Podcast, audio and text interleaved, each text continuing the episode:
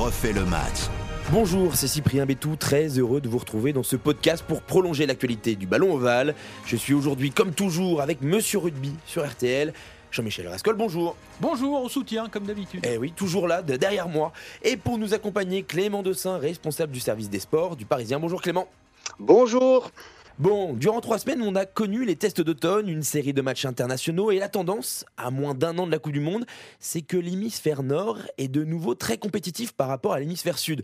12 victoires pour le nord, seulement 4 victoires pour le sud et un match nul. Comment expliquer cette tendance, Jean-Michel? C'est la fin de saison au sud. C'est toujours la fin de saison. Lorsqu'ils viennent chez nous, ils sont non pas cuits, mais ils sont euh, en fin de cycle. Ce qui n'est pas le cas lorsque l'on dispute une Coupe du Monde où les équipes peuvent euh, se reposer et surtout se préparer.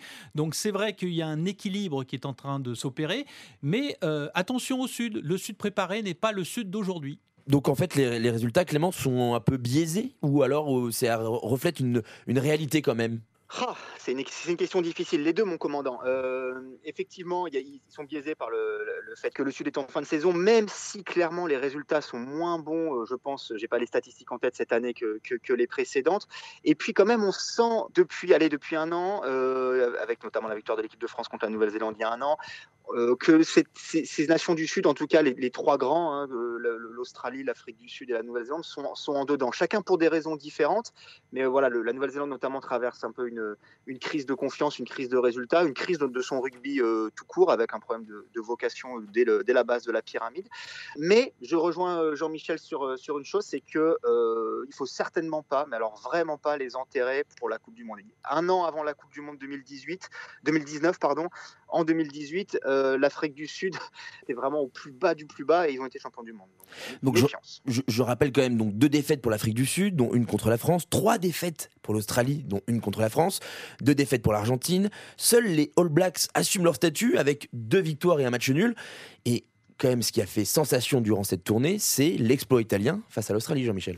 Oui, alors les Italiens, c'est bien parce qu'ils espèrent ça depuis tellement longtemps. Cette fois, ils ont des individualités qui leur permettent de faire des gros matchs, de tenir devant et surtout de faire des gros matchs pendant euh, 80 minutes, de ne pas s'écrouler comme euh, on a pu le voir euh, lors des, des précédentes éditions des, des tournées. Dans l'Italie, c'est bien, c'est un, c'est un bouquet de fraîcheur pour euh, le rugby mondial, comme l'est à un autre niveau le Portugal, le dernier qualifié pour euh, la Coupe du Monde. On a l'impression que quand même le, le international s'est resserré. C'est-à-dire que euh, les équipes qui étaient vraiment largement au-dessus le sont encore, mais que les équipes montent, montent, montent, un peu comme les Argentins il y a quelques années, et même, même au niveau des contenus des matchs. C'est-à-dire que quand on regarde un match, c'est plus des euh, 60 à 5 ou, euh, ou ce genre de, de tôle qu'il y avait à l'époque. Ça reste quand même plus serré. on a clairement un, ah, j'allais dire un nivellement, euh, je ne sais pas si c'est le bon terme, mais euh, là, si on regarde le classement mondial aujourd'hui, on a l'Irlande et la France en tête. Donc, si on revient à la, question de départ, clairement, on a deux nations européennes qui, sont euh, dominantes. Mais on ne peut pas pour autant les considérer comme archi-dominantes.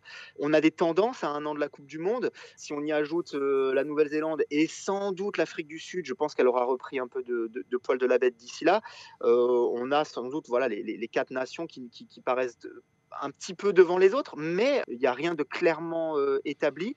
Dans l'histoire de la Coupe du Monde, il n'y a qu'une nation du Nord, l'Angleterre, qui l'a emporté en, en 2003.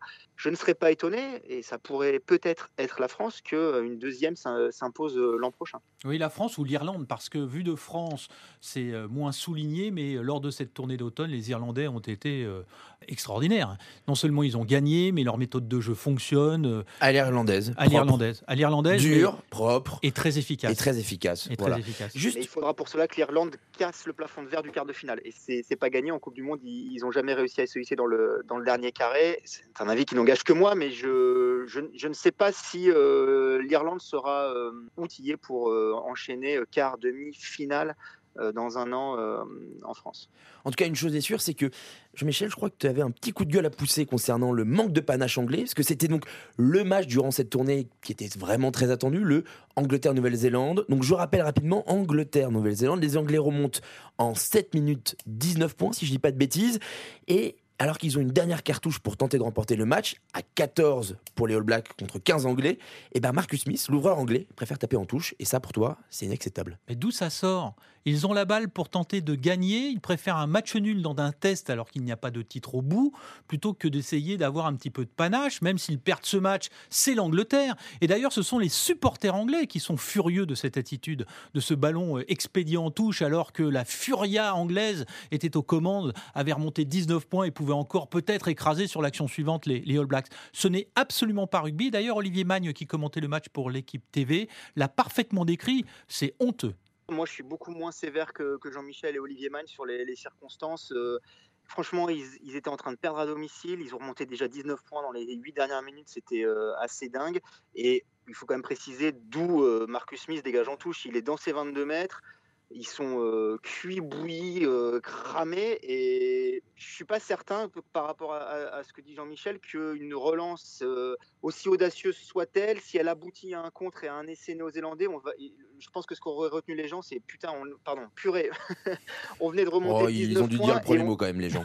voilà, on venait, on venait de remonter 19 points et on perd ce match. On est vraiment les rois des. Hein.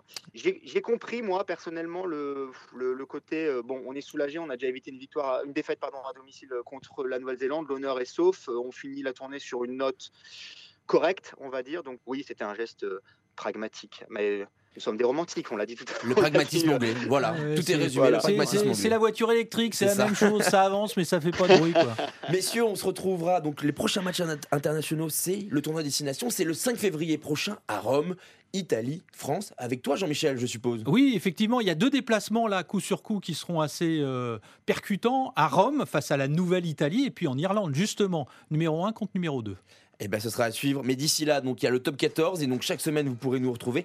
Merci Clément, merci Jean-Michel, merci de nous avoir suivis pour ce prolongement de On refait le match de rugby que vous pouvez commenter et noter sur les plateformes d'écoute habituelles. Vous pouvez également nous écouter et réécouter sur l'application RTL ou sur le site rtl.fr.